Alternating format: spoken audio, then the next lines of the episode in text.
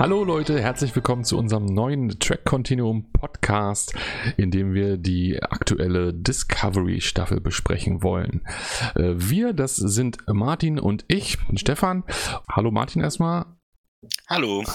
Und ja, ich erzähle mal ein bisschen. Wir hatten uns ja schon seit längerem vorgenommen, die Staffel 4 von Discovery ausführlich zu besprechen in einem Podcast, denn wir haben die letzten Staffeln auch schon immer ausführlich besprochen. Wir haben da immer einen kleinen Star Trek Talk gemacht, den wir allerdings immer nicht aufgenommen haben. Und ähm, dann hatten wir, beziehungsweise, oder ich hatte die Idee, dass wir dann aus der vierten Staffel einen kleinen Podcast machen, wenn wir eh schon darüber immer quatschen und jede Folge auseinandernehmen. Und ähm, das wollten wir dann jetzt machen, ne?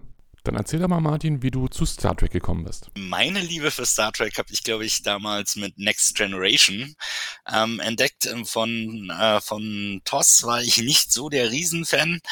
Ähm, aber ab ähm, Next Generation mit Captain Picard war ich im Prinzip ein riesengroßer Star Trek-Fan und habe eigentlich alle Serien immer verfolgt und auch äh, genauer nachgelesen. Und ähm, das ging sogar so weit, dass ich ähm, äh, ähm, im Studium ein ähm, extra Wahlpflichtfach hatte, ähm, Star Trek Soziologie und Science Analyse, ähm, wo wir dann halt äh, große Referate über bestimmte Star Trek-Themen gehalten haben. Ja. Also ich glaube, Star Trek-Fan durch und durch. Ja, also bei mir war es ein bisschen anders. Also ich bin auch mit, ähm, mit TOS äh, gleich am Anfang irgendwie warm geworden. Also ich glaube, meine Mutter hatte das damals immer geguckt, TOS. Und äh, irgendwie bin ich dann da auch so mit auf den Geschmack gekommen und fand es schon ziemlich cool.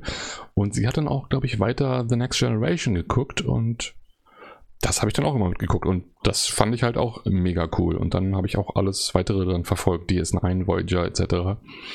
Also ich bin da eigentlich, kann man sagen, durch meine Mutter dazu gekommen, ja. Und seitdem, seitdem großer Star Trek-Fan halt auf jeden Fall. Deine Mutter, der große ähm, Trekkie, vielleicht sollte die hier Trekkie. sitzen. Vielleicht genau. sollte die hier sitzen. Lad, lad, lad doch mal deine Mutter mit ein. ja. Wann haben wir angefangen mit den Star Trek Talks? Ich glaube bei Nee, Quatsch, bei Discovery haben wir damit angefangen. Bei ja? Discovery haben wir damit angefangen ähm, und ich glaube bei Discovery Staffel 2 oder irgendwie sowas. Also die erste Staffel haben wir noch mehr oder weniger jeder für sich geguckt und ähm, dann irgendwann überlegt, so hey, lass uns mal mal treffen und äh, mal drüber philosophieren, was so passiert ist. Mhm. Ich bin mir jetzt mehr gar nicht so sicher. Haben wir nicht auch schon bei der ersten Staffel immer drüber gesprochen? Ich weiß es nicht genau. Also zumindest wir beide, ich glaube im größeren Rahmen haben wir dann später noch die anderen Staffeln ein bisschen bequatscht, aber ja, also wir haben uns, wir haben uns, glaube ich, auch bei der Staffel 1 schon ab und zu mal so ein bisschen Ruhe unterhalten, aber uns jetzt gezielt getroffen oder ähm, äh, gezielt uns äh, verabredet, um darüber zu sprechen, das ging, glaube ich, erst mit Staffel 2 los. Ja, ja, das kann sein. Und dann haben wir halt wirklich stundenlang immer äh, uns jede Woche getroffen und dann die einzelnen Folgen ganz detailliert auseinandergenommen. Und genau das haben wir jetzt hier auch vor in diesem neuen Podcast. Der ähm, wird jetzt jede Woche erscheinen. Ja, unser Plan war ja, dass wir ähm, dass wir dann bei, äh, oder dein Plan war, dass wir bei ähm, Staffel 4 dann direkt anfangen mit, ähm, ja, mit dem, mit dem Podcast.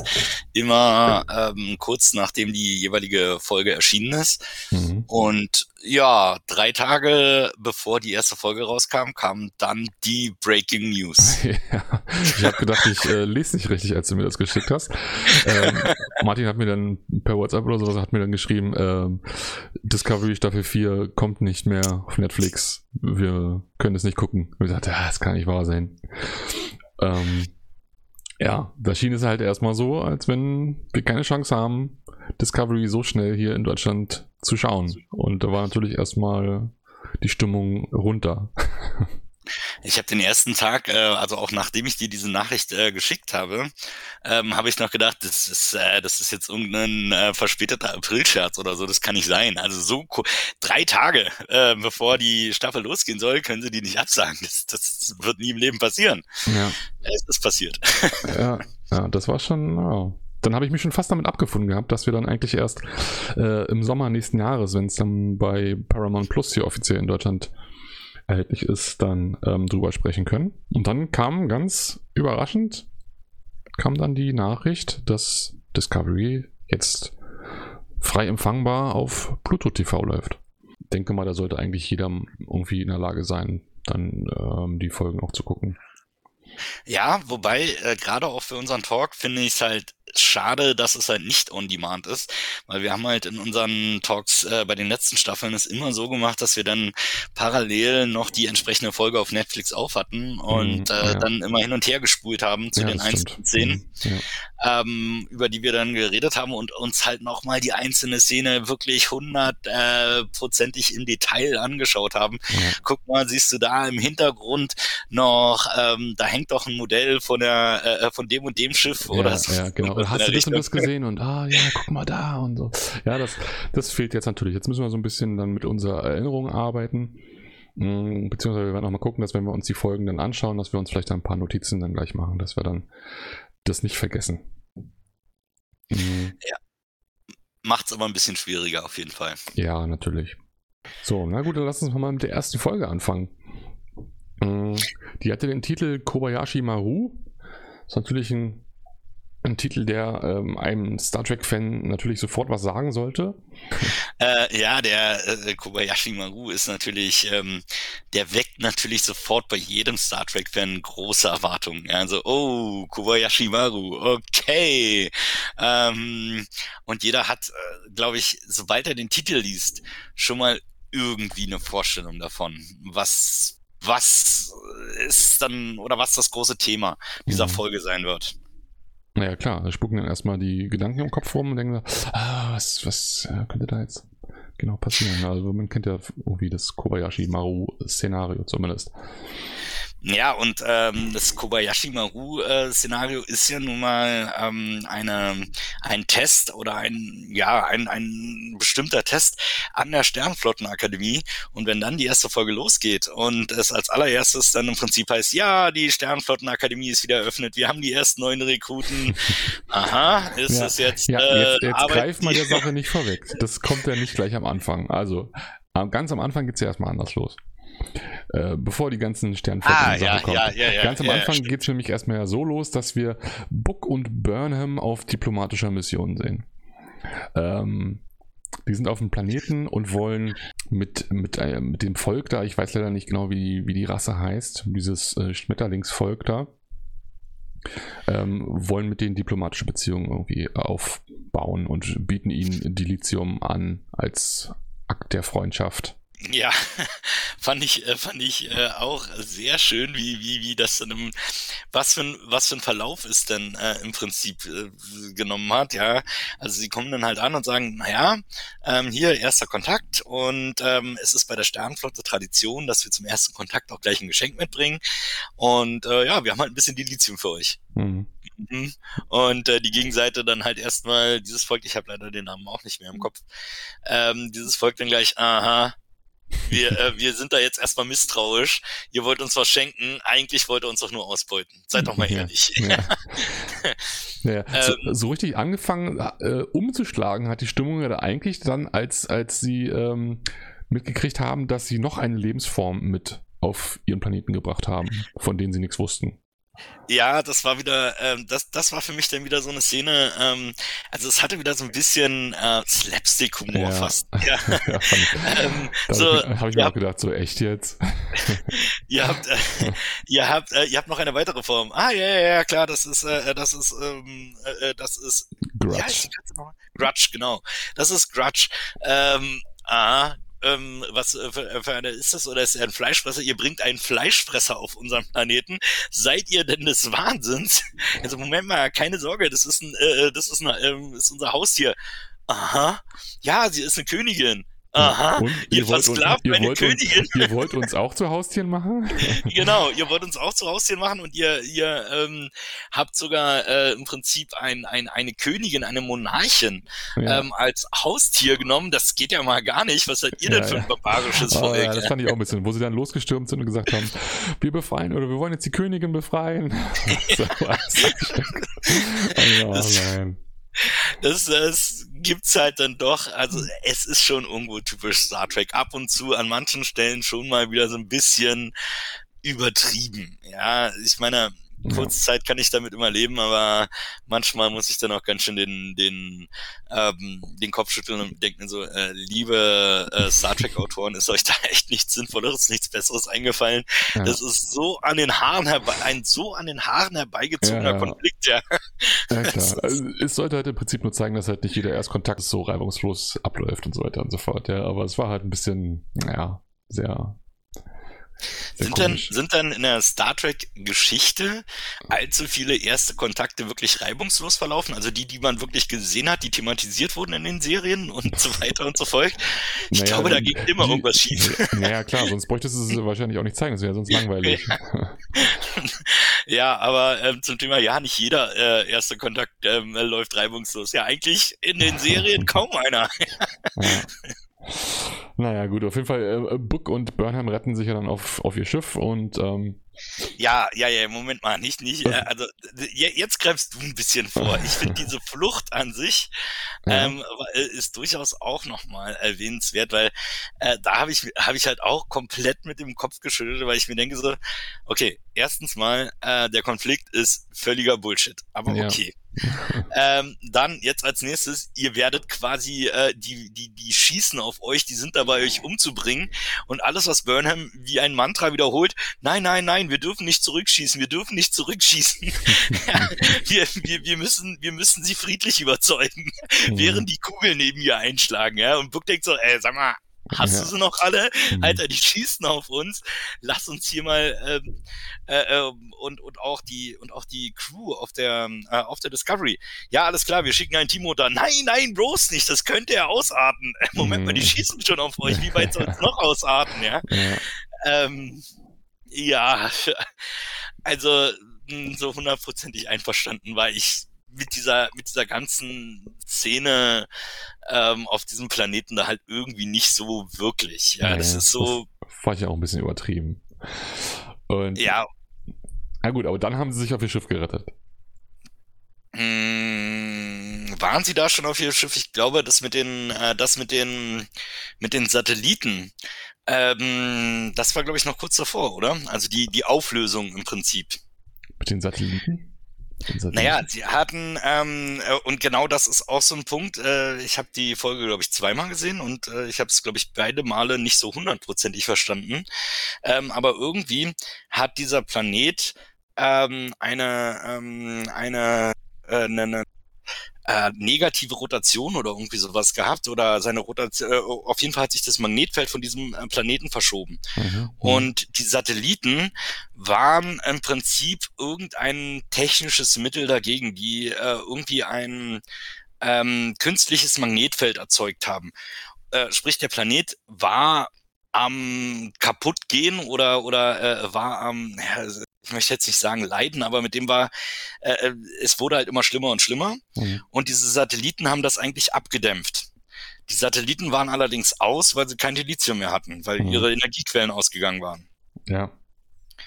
Und äh, das war ja dann im Prinzip, äh, sage ich mal, der, der, der, der positive Wendepunkt, dass sie halt äh, einfach gesagt haben, okay, fliegt da mal schnell rüber, schaltet die Satelliten wieder ein, pumpt ein bisschen die Lithium rein und schaltet das Ding wieder ein. Dann sehen die, wir sind freundlich. Mhm. ja, oder wir machen was für, wir machen was für sie. Mhm. Und ja, diese, diese äh, schnelle Lösung, dann auf einmal doch wieder Friede, Freude, Eierkuchen. Oh, ihr habt ja, ihr habt ja wirklich uns Silizium gebracht. Oh, ihr habt ja unseren Planeten gerettet.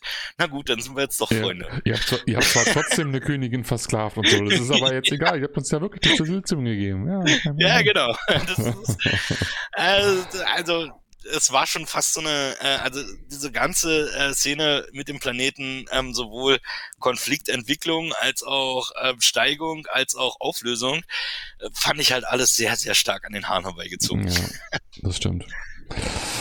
Na gut, aber, aber, dann ist die Szene dann auch vorbei und es geht weiter bei der neuen Starfleet Academy, die gegründet werden soll beziehungsweise ähm, dass sie im, im Vorfeld über diese ähm, Feier äh, zur Eröffnung, also mhm. die erste, äh, die Eröffnungsfeier, wo die ersten Rekruten seit keine Ahnung wie viele hundert Jahren ja. ähm, wieder ähm, in die Sternflottenakademie aufgenommen werden und dass Burnham da zu dem Zeitpunkt schon ähm, sich total über die äh, Präsidentin aufregt. Mhm. Also Präsidentin Rilek heißt sie.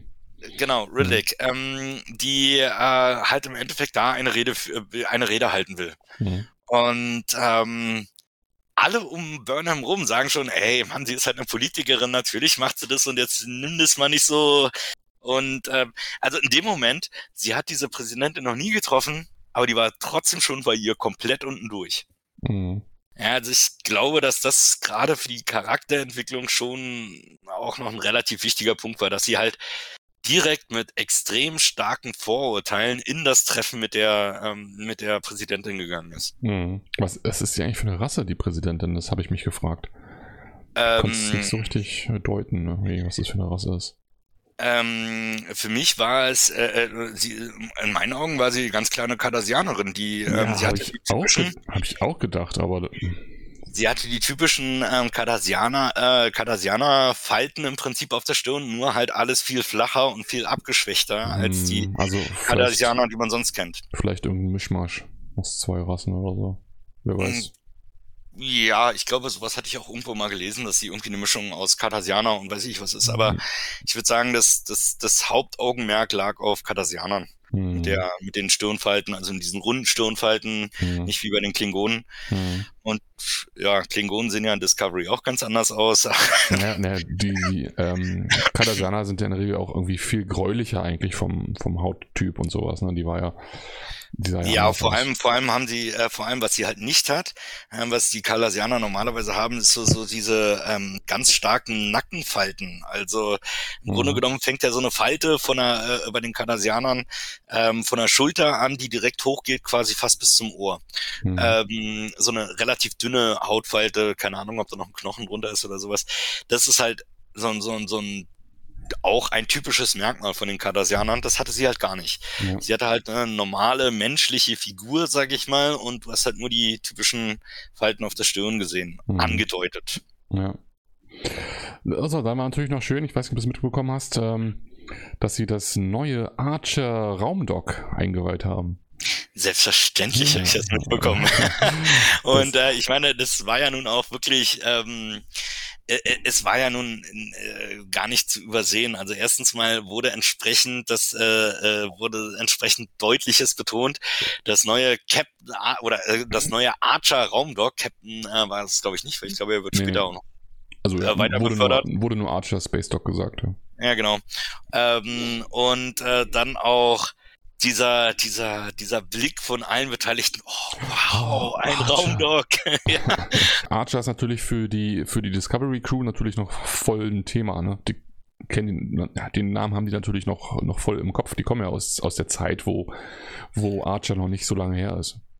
Kurz nach Archer, ja. Ja, also ne, nachdem dann die Sternflottenakademie wieder einberufen wurde und die neuen Kadetten vorgestellt wurden, ähm, scheint es erstmal so, oder die, die Präsidentin hat die, zumindest die Vision, dass die Föderation sich jetzt wieder auf, auf, äh, aufs Erforschen neuer Welten und ähm, die Föderation wieder aufzubauen konzentrieren kann und so weiter und so fort. Hattest du das Gefühl, also ich meine, äh, im Endeffekt, Burnham hat befürchtet, dass sie das äh, total politisieren wird und es soll ja um die Kadetten gehen und so weiter und so fort. Hattest du während der ähm, Rede von der Präsidentin das Gefühl, dass sie das getan hat oder dass äh, Burnham sich getäuscht hat? Ich, hab's, ich hatte das Gefühl, dass Burnham sich getäuscht hat. Das würde, äh, würde ich auch sagen. Weil ich, also fand die eigentlich ganz, ich fand die eigentlich ganz sympathisch, die Rede, muss ich sagen.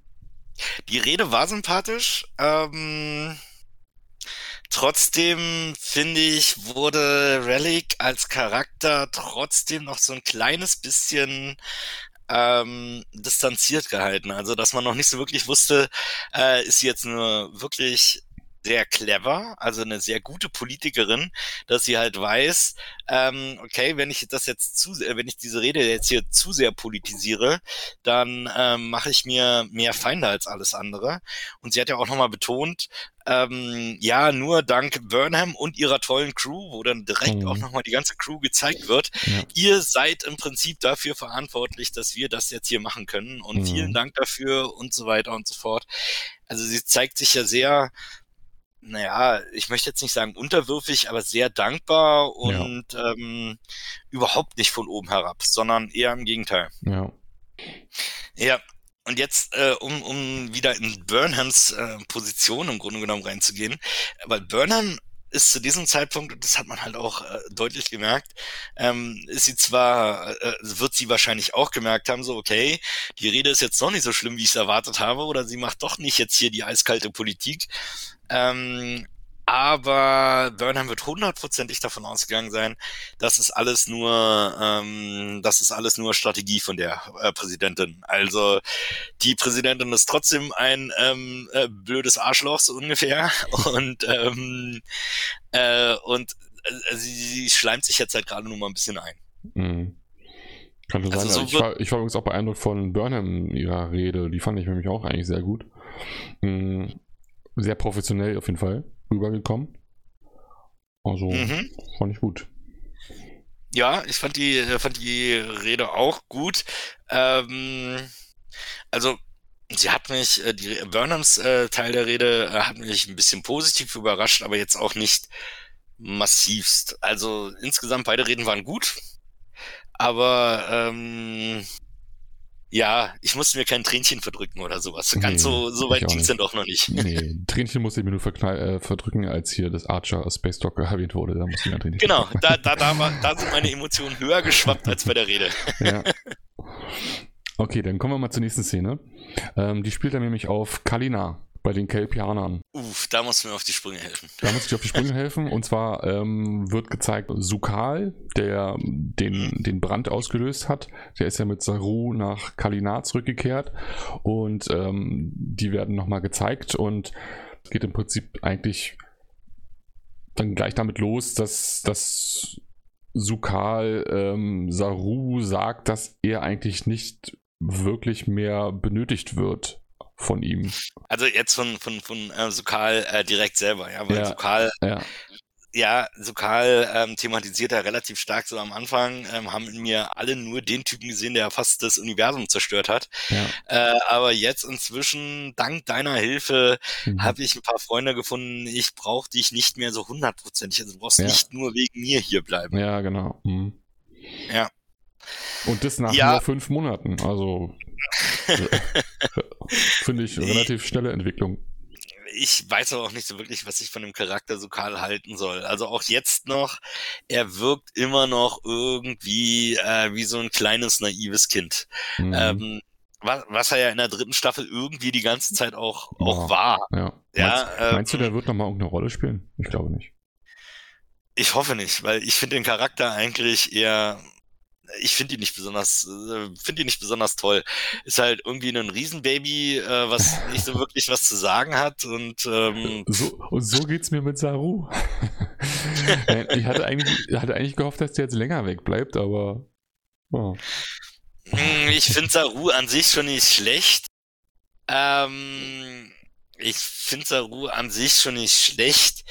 Äh, aber er ist halt wirklich definitiv ein Supporting-Charakter. Also er ist nur eine Unterstützung. Er ist niemand, ähm, also ich war nie, ich, ich fand ihn nie gut als Captain. Ähm, er gibt für mich den, ähm, das ist halt eine der Sachen, die ich in unseren Talks auch schon immer betont habe. Saru ist für mich ein erster Offizier, Punkt. Ähm, und äh, als er dann irgendwann zum Captain der Discovery wurde, das hat nicht gepasst. Er ist keine hundertprozentige Führungsperson. Er ist jemand, der sehr stark auf die Regeln achtet. Äh, also das hat er ja im Laufe der, der, der Serie so ein bisschen, so ein kleines bisschen abgelegt. Aber im Grunde genommen, er hält sich extrem streng ans Buch und ähm, er ist für mich einfach niemand, der wirklich führen kann. Er unterstützt den Führer. Das macht er sehr gut. In der Rolle ist er sehr gut. Ähm, aber dass er selber führt, dass er selber das Kommando hat, das hat für mich nie funktioniert. Hm. Also ähm, auf jeden Fall wird Saru jetzt dann äh, gesagt, er kann, wenn er mag, gerne zurückkehren zur Sternflotte. Ähm, Sukal hatte, glaube ich, auch gesagt, er hat das Gefühl, dass er da mehr gebraucht wird als jetzt hier bei ihm. Eine Balance ist möglich. Mhm. Genau. Ja. Ja, aber die ganze ähm, Saru, Sukal, Kalima-Geschichte, wahrscheinlich habe ich deswegen auch äh, im ersten Moment so ein bisschen vergessen, dass dann diese äh, äh, Szene kam, hat mir nichts gebracht. Ja, also es war ein schöner Raum und ähm, durch die aber wer waren dann eigentlich diese, diese äh, Lebewesen, die da außerhalb von den Fenstern also rumgeschwommen sind? Waren das, äh, waren das nicht die, ähm, Mit denen die ursprünglich verfeindet waren, glaube ich, oder? Genau, richtig, hm. richtig, den weil. Namen jetzt nicht mehr auf dem Schirm, aber. Also haben die sich im Laufe der Zeit äh, im Grunde genommen angenähert, weil ja. erst waren ja, äh, erst waren ja, war ja Sarus Volk, äh, wie heißen sie? Ähm, Kelpianer. Also, die Kelpianer. Ähm, erst waren die Kelpianer ja quasi die Unterdrückten, mhm. oder beziehungsweise es ist ja später rausgekommen, dass die erst die äh, rein Prä äh, Prädatoren waren und dass die erstmal den ähm, Planeten beherrscht haben. Dann wurden sie halt im Prinzip unterdrückt, wurden so zu so, einer, äh, zu so einem ängstlichen Sklavenvolk. Und ähm, jetzt soll, äh, jetzt sah es wieder so aus, oder in der letzten Staffel sah es dann wieder so aus, als wenn das Pendel wieder zurückschwingt. Ähm, aber anscheinend haben sie sich dann irgendwo in der Mitte eingependelt. Ja, ja scheint so. So, naja, und dann geht's weiter. Gehen wir zur nächsten Szene. Ähm, Quejan, Quejan ist die nächste Szene. Der Planet Quejan, das der Heimatplanet von von Book. Man war die war die voll äh, war, war diese Szene alles was auf äh, Quejan dann äh, zwischen Book und seinem ähm, Neffen und ähm, äh, ähm, seinem Bruder, äh, Bruder äh, da so abgegangen ist. Was für ein was für einen tieferen Sinn hatte diese Folge für dich? Die Folge und die Szene meinst du jetzt? Oder die Szene meine ich jetzt, ja, äh, die Szene. Ich denke mal äh, zum einen natürlich, weil darauf kommen wir ja später, also wenn der Planet dann halt ausgelöscht wird, ähm, dass man halt zuerst so ein bisschen sich vielleicht identifiziert oder ein bisschen die, die Charaktere kennenlernt auf dem Planeten und dass es dann umso dramatischer ist, wenn dann dieser Planet dafür mal ausgelöscht wird.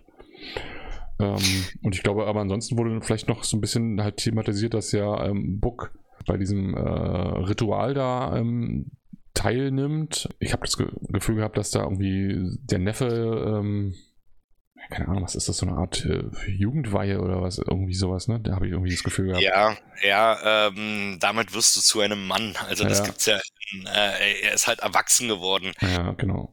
In allen möglichen Kulturen gibt so eine, so eine Rituale. Mhm. Und da war es halt das, so, so das Erwachsenwerden ähm, Ritual, mhm. wenn du willst. Da wurde ja dann irgendwie auch nochmal erwähnt, dass Book ja irgendwie schon länger nicht mehr mit dem Planet irgendwie verbunden naja, ist. oder so. Naja, da, ja, ähm, ja, es wurde gesagt, dass er seine Kette abgelegt hat. Ähm, mhm. Also diese Kette, die er da bekommt, die halt für, für, für, für sein Volk halt unheimlich wichtig ist, die halt die Verbundenheit zu dem Planeten ähm, symbolisiert. Mhm. Und Vuk hat halt vorher sich so ein bisschen abgekapselt von dem, äh, von dem Planeten. Das sollte wahrscheinlich mit der ganzen Szene auch ähm, nochmal in Erinnerung gerufen werden. Aber im Großen und Ganzen war es, glaube ich, für mich einfach nur so eine, ja, wir, wir, wir äh, bringen euch jetzt ähm, die ähm, die, die, die, diese Charaktere noch mal näher, damit wir danach den größeren ähm, Effekt haben. Also es war einfach nur so, ja, da steckt jetzt nichts Tieferes drin, braucht ihr euch gar nicht so sehr mit auseinander ähm, äh, auseinandersetzen. Ihr müsst nur die, äh, ihr müsst nur die Charaktere lieb haben. Ja. so ungefähr. Ja, ja. klar, damit es halt dann umso dramatischer wirkt. Dann. Mm, genau, ja, also ja, kann man machen. Dann geht's ja äh, direkt los. Dann passiert etwas auf diesem Planeten. Die Vögel drehen durch. Mm, ja, und sie, sie überlegen halt erst noch, ähm, überlegen halt noch, äh, ist das jetzt irgendwie ein kleines Erdbeben gewesen, was wir nicht mitbekommen haben, was so mhm. schwach war und so weiter, oder was ist hier los? Also die Vögel mit ihren viel, viel feineren Sinnen haben halt schon mal gemerkt, hier läuft irgendwas schief, hier, hier, hier ist irgendwas nicht richtig. Mhm. Und ähm, was ich auch interessant fand, ist, äh, Books, äh, Books Rasse ist ja sehr mit den Tieren verbunden. Und ähm, die können ja auch ähm, so eine emotionale Verbindung zu den Tieren aufbauen, mhm. dass nur Book an der Stelle gesagt hat, hm, äh, irgendwie ist das komisch und äh, irgendwie sollten wir das nicht ignorieren. Äh, und sein Bruder, ach, naja, meine Güte, wahrscheinlich war das einfach nur so ein Mini-Beben, äh, braucht man gar nicht, ist nicht wichtig, mhm. ist nicht wichtig, dass sein Bruder das so abgetan hat, mhm. weil gerade wenn sie so eng und auch emotional mit den Tieren, mit dem ganzen Planeten verbandelt sind, dann hätte, wäre ich davon ausgegangen, dass äh, das allen klar wird und nicht nur Book. Mhm. Ja, Book ist halt was Besonderes. Ja, ja, mhm. genau. ja, also das, äh, das hat mir, das hat mir nicht so, nicht so hundertprozentig geschmeckt, dass nur der Held in Anführungsstrichen, ähm, der, der, der merkt es jetzt und alle anderen, ach, pff, scheiß drauf, wird schon nichts sein. Okay. ja, das ist so, mh, mm, ah ja. Ja. Fand ich, ähm, fand ich nicht so geil. Nee. Daraufhin steigt er dann Book in sein Raumschiff und möchte der Sache mal nachgehen, was da los ist. Und ähm, wird dann, glaube ich, von einer Schockwelle getroffen, ne? oder wie war das? Und dann wird er, glaube ich, abgeblendet. Naja, er, er sagt erstmal ähm, noch zu seinem Bruder und zu seinem, zu seinem Neffen, die halt wahnsinnig wichtig für ihn sind, bringt euch in Sicherheit, das ist hier doch was, was, was, was Schlimmes und so weiter und so fort. Mhm. Ja, äh, gut, er rechnet natürlich nicht damit, wie schlimm es ist. Mhm. Ähm, aber ja, äh, dass sie sich dann irgendwie in Sicherheit bringen sollen, ist halt auch so ein bisschen im Nachhinein dann so ein bisschen so, hm, ja, äh, nice try, aber ähm, das ging ja wohl in die Hose. Mhm. Ähm, er hätte eigentlich zu dem Zeitpunkt, wenn, dann hätte er zu dem Zeitpunkt schon direkt umdrehen müssen und sie wieder einsammeln. Aber damit hat er natürlich ja, nicht also gerechnet. Also, konnte auch nicht rechnen. Eben, mit so, einer, mit so einer riesigen Katastrophe rechnet er keiner. Nee, nee. Ähm, insofern äh, sehe ich da auch jetzt kein, kein Verschulden bei ihm, aber das er sieht es halt vielleicht ein bisschen anders. Tja, ja, er hat ja ein schlechtes Gewissen, ja, aber braucht er meines Erachtens nicht haben. Nee, sehe ich auch so. Ja. So, naja, also auf jeden Fall wird dann sein Schiff auch von, von der ähm, Anomalie getroffen und dann wird abgeblendet meines Erachtens. Dann kommen wir nämlich ja, wieder. Dem, zu dem Zeitpunkt wird, wird er, glaube ich, von dieser Gravitationswelle, weil zu dem Zeitpunkt ist es mhm. erstmal nur irgendwie eine große Gravitationswelle, mhm. oder zunächst nur eine große Gravitationswelle. Ähm, er wird von dieser Gravitationswelle ja gerade weg ähm, äh, ähm, äh, weggeworfen oder weggeschleudert von dem Planeten. Mhm. Weil ansonsten hätte es ihn wahrscheinlich auch mit erwischt. Mhm. Also er hat da im weitesten Sinne, ja, Glück im Unglück gehabt, dadurch, dass er in der Luft war und die Welle halt ihn so getroffen hat, dass er in den Weltraum katapultiert wurde, das hat ihn ja schlussendlich gerettet. Ja. Die Discovery, die, die Sternflotte, bekommt einen Notruf, dass, dass eine Station in Gefahr ist. Mhm. Wodurch wissen sie aber noch nicht zu dem Zeitpunkt. Dann ähm, wird ja, sie sagen halt nur, unsere Geräte fallen aus und ja. ähm, wir brauchen hier mal dringend Hilfe. Mhm. Und ähm, daraufhin wird die Discovery losgeschickt und äh, soll es untersuchen und ähm, springt dann mit dem Spornantrieb dann zu der Station. Und da ist mir das erste Mal aufgefallen, ähm, der Spornantrieb macht neuerdings so komische Geräusche. Ist dir das aufgefallen? Wenn die springen, das klingt voll komisch. Das war doch in der letzten Staffel noch nicht so gewesen, oder? Das so ein komisches das ist so ganz doch. Doch, Doch, den, den hatten sie, den hatten sie schon eine ganze Weile immer. Ähm, das, ja. das klingt ein bisschen ja, Komisch. ich bin mir aber auch nicht hundertprozentig sicher, ob das der ähm, Sound von der, von der, von dem Spurenantrieb selber ist oder ob das äh, einfach dieser schwarze Alarmsound ist. Aber es kommt ja in dem Augenblick, wo, die, wo du das Schiff von außen siehst und es sich dann so wegdreht. So, ja, stimmt, stimmt, stimmt, ja. ja.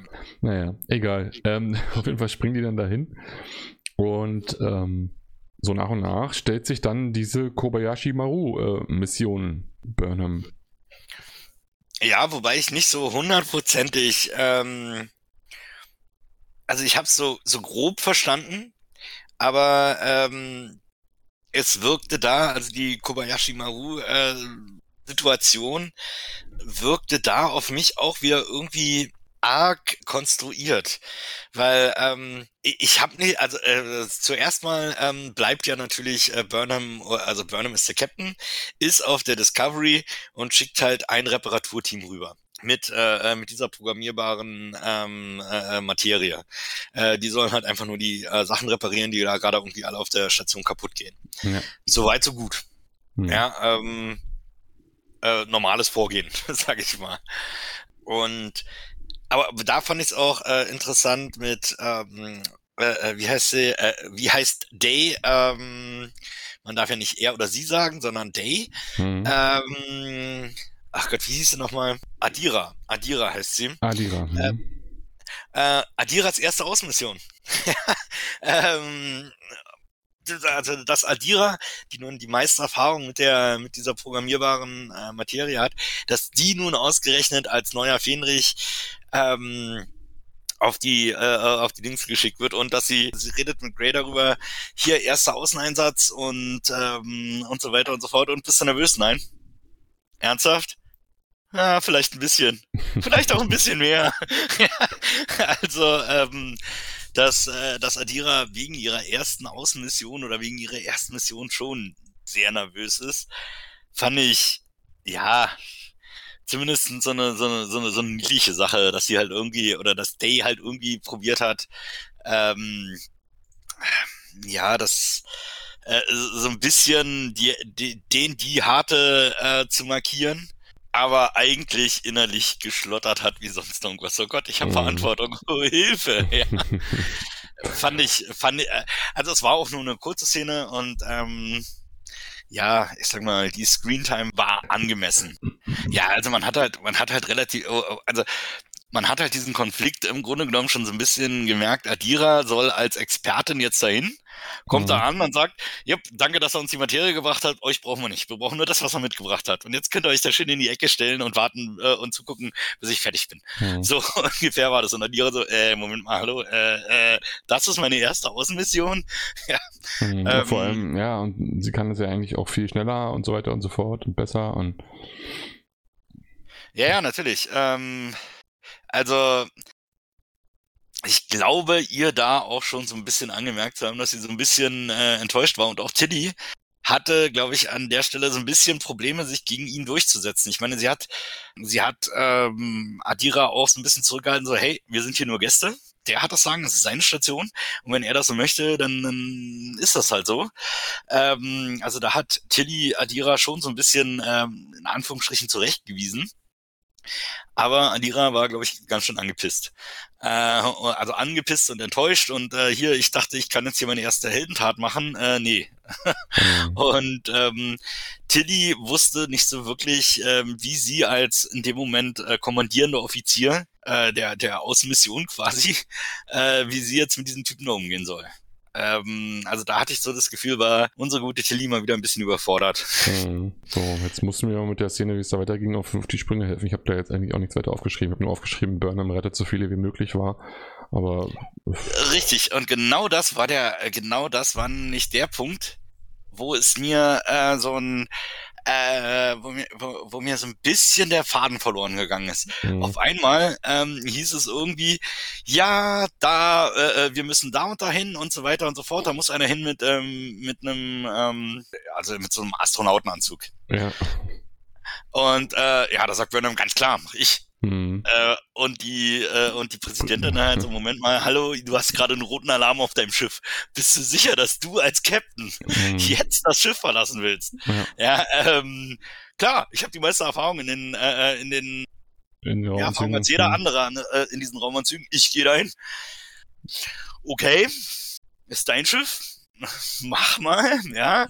Aber da hat sie schon mal ihre Entscheidung das erste Mal so ein bisschen in Frage gestellt. Mhm.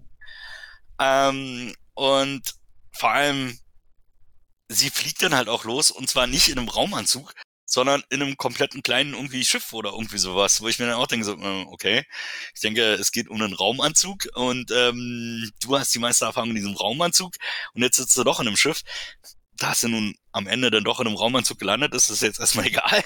Aber das war ja ein Versehen. Ja. Und warum sie dahin musste, das habe ich nicht so ganz verstanden. Also ich habe zwar mitbekommen, sie muss äh, oder da muss irgendwer hin und muss da irgendwas machen, damit die auf der Station mehr Zeit äh, bekommen, um äh, um zu evakuieren.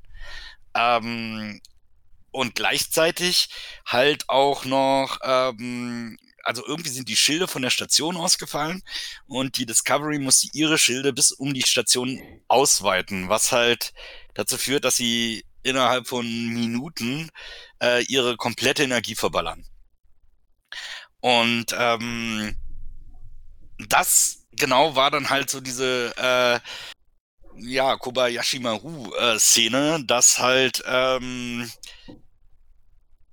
sie, äh, Burnham riskiert ihre Crew, indem sie, ähm, indem sie das Schild so weit ausdehnt und sagt, wir bleiben noch länger, wir bleiben noch länger, wir bleiben noch länger. Äh, und ich, äh, ich rette hier alles, ich mache das selber, ich flieg los und ähm, ich rette hier alle. Ähm, was halt an der Stelle ja äh, schon schon äh, was zu dem Zeitpunkt eigentlich sehr unwahrscheinlich war, dass er das schafft und dass denen genug Zeit bleibt. Also dass äh, sowohl die Discovery genug Zeit oder äh, genug Energie hat, um das Schild für Station und Discovery aufrechtzuerhalten, als auch, dass sie da irgendwas, was auch immer sie da tun musste, ähm, dass sie das macht, was sie ja dann auch irgendwie schafft, nachdem sie getroffen wurde. Ähm, aber das hat sich mir auch bei zweimal gucken irgendwie habe ich an der Stelle jedes Mal offensichtlich geistig irgendwie ein bisschen abgeschaltet und ähm, nicht hundertprozentig mitbekommen, warum macht sie das jetzt eigentlich? Ja, das, ich, also, das, hat, das, hat, sich mir aber auch nicht so richtig erschlossen. Also ähm, habe ich auch nicht so richtig mitbekommen. Also es hat ja funktioniert, die hat ihnen irgendwie Zeit verschafft, dass sie dann noch dann mit diesem Shuttle fliehen konnten. Ähm, aber was sie da jetzt genau gemacht hat, oder, das weiß ich ja nicht. Ja, und was hat er, ähm, und was genau war der Plan von diesem Chefingenieur? Der wollte ja, der hatte ja vor, seine gesamte Crew irgendwo hin zu befehligen, ähm, um irgendwas zu machen, was halt super gefährlich für sie ist.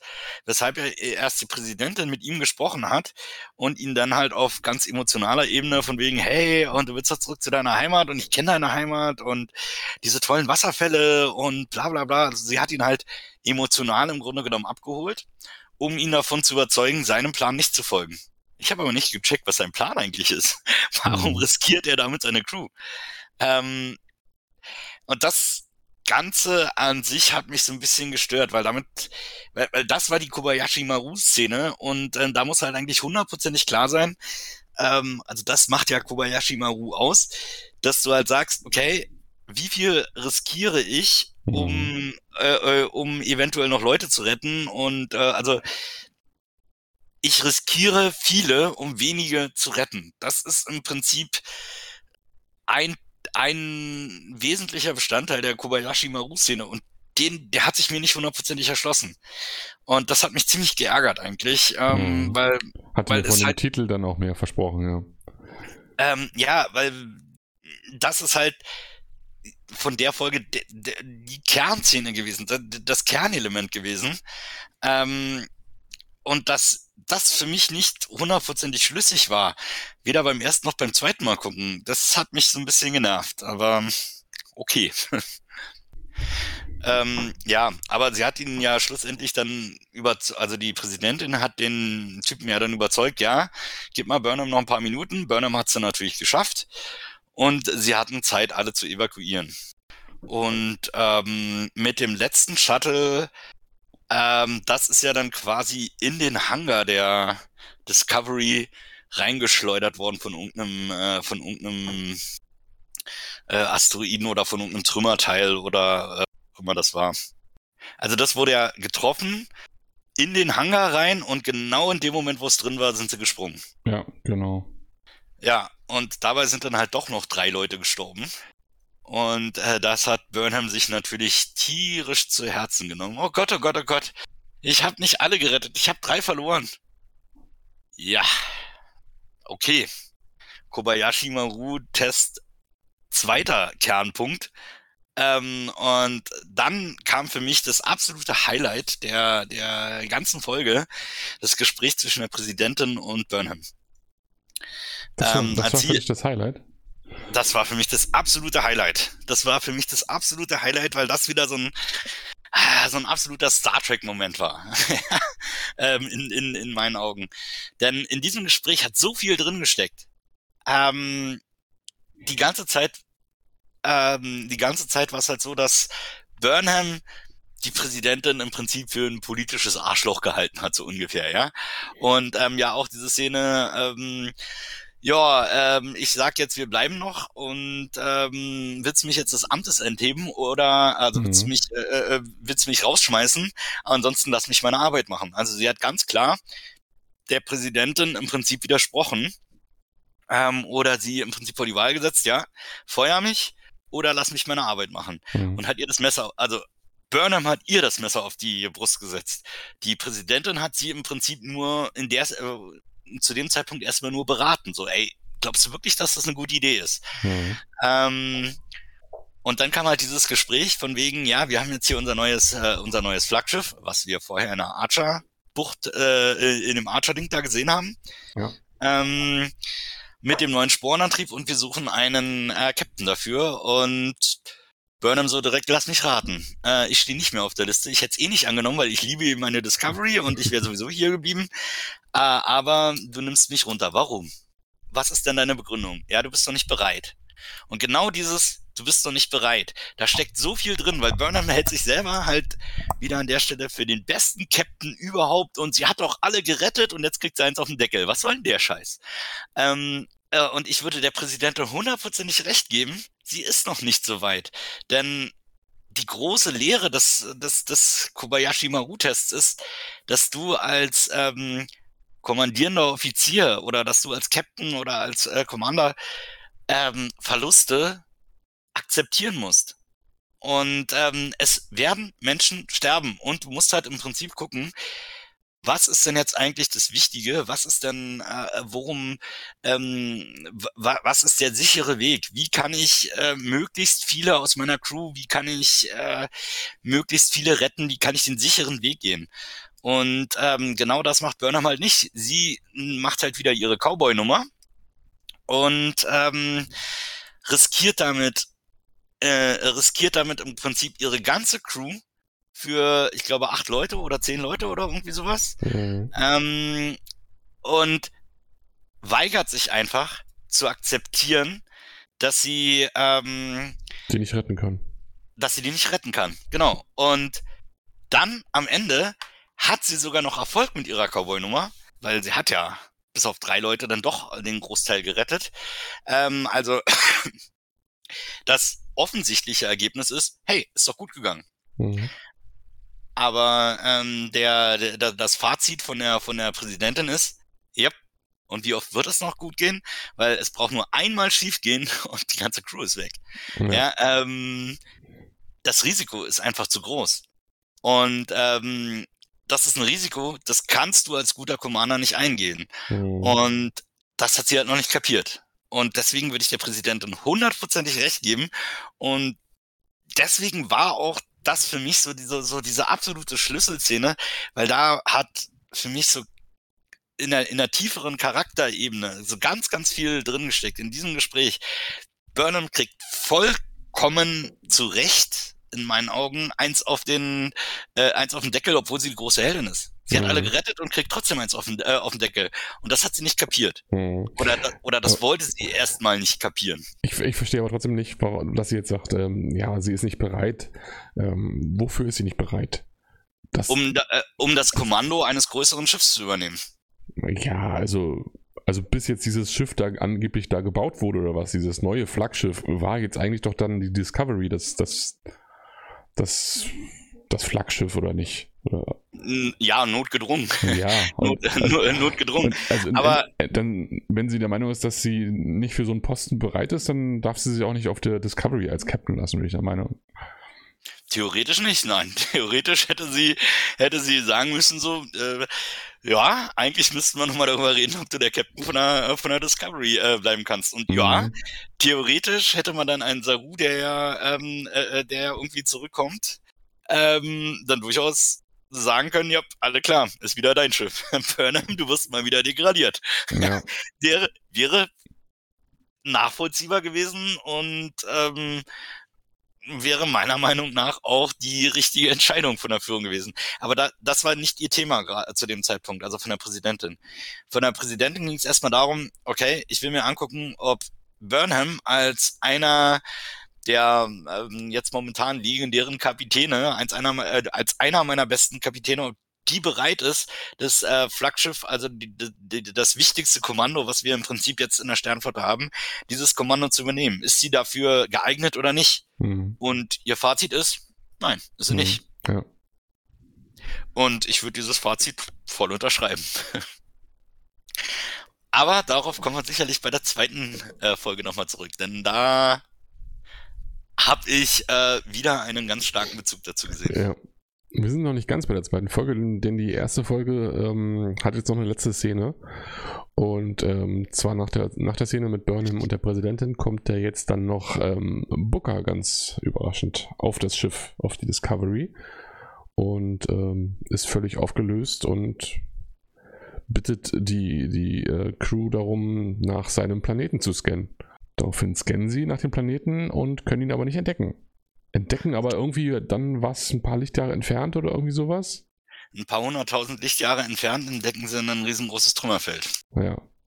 Ja, genau, das siehst du dann ja so und dann, oh, verdammt, sie sind alle tot. Genau. Was natürlich eine riesen Szene war, ganz klar. Und dann wird halt klar, alles klar. Das scheint jetzt dann die große neue Bedrohung dieser Staffel zu sein diese Anomalie, die irgendwie unkontrolliert ähm, ja. ja äh, in irgendeine Richtung durchs All strömt. Was machen wir denn da jetzt? Ja. Hm. Genau. Naja, erstmal sind es halt am, erst, am Ende der ersten Folge sind halt alle erstmal nur geschockt und dann war es vorbei, glaube ich. Ja, irgendwo da ist die erste Folge dann vorbei. Ja. So, also mit dieser Szene geht dann die erste Folge zu Ende. Und ähm, kleines Fazit von dir, Martin. Wie, wie fandest du die erste Folge jetzt so als Staffelauftakt? Ähm, Discovery wird für mich oder ist für mich, ähm, ich glaube, seit der dritten Staffel immer mehr und mehr das Star Trek geworden, was ich mir, was ich mir so ein bisschen wünsche. Und ähm, im Großen und Ganzen fing die erste Folge dann auch schon so an. Also ich fand sie, ich fand sie ziemlich gut, weil ähm, ja, also die, wie wir, wie wir gerade schon äh, besprochen haben, diese Kobayashi Maru-Szene und so weiter und so fort. Die ganzen Action-Parts waren hm, okay, aber die Story an sich, die im Hintergrund ist, das war für mich ein sehr vielversprechender, guter Anfang. Ja, denke ich auch. Also hat auf jeden Fall neugierig gemacht, ähm, darauf, wie es weitergeht. Und kann man darauf aufbauen. Also ich fand halt auch ein paar Szenen ein bisschen übertrieben, so wie halt am Anfang da mit diesem Schmetterlingswesen und so. Aber ähm, im Großen und Ganzen fand ich die Folge in Ordnung als Staffelauftakt und ähm, man ist auf jeden Fall gespannt, wie es denn jetzt da weitergeht mit dieser, mit dieser Bedrohung, mit dieser Anomalie. Und darüber werden wir dann sprechen, wenn wir die, die zweite Folge besprechen. Mm, wir machen jetzt hier an der Stelle einen Cut und bedanken uns erstmal an der Stelle hier fürs Zuhören und hoffen, es hat euch gefallen und dass ihr dann bei der zweiten Folge wieder einschaltet. Also macht's gut, bis dann. Bye bye.